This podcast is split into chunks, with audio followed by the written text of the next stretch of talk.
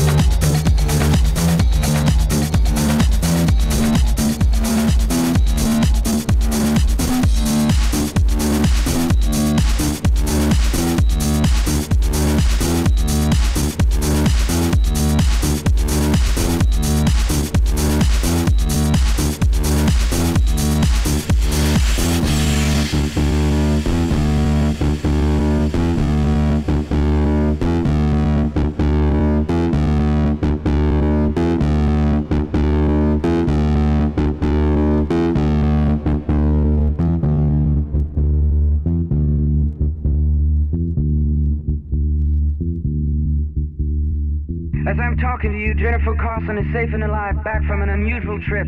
Earlier today, around 2 p.m., she fell through the window of her 59th floor apartment at the corner of 82nd Street and Metro Avenue. Believe it or not, but some kind of flying man just came out of the blue, right on time to rescue her from a fall. This flying hero is called Superman. Superman. Superman. Superman. Superman. Superman. Superman. Superman. Superman. Superman.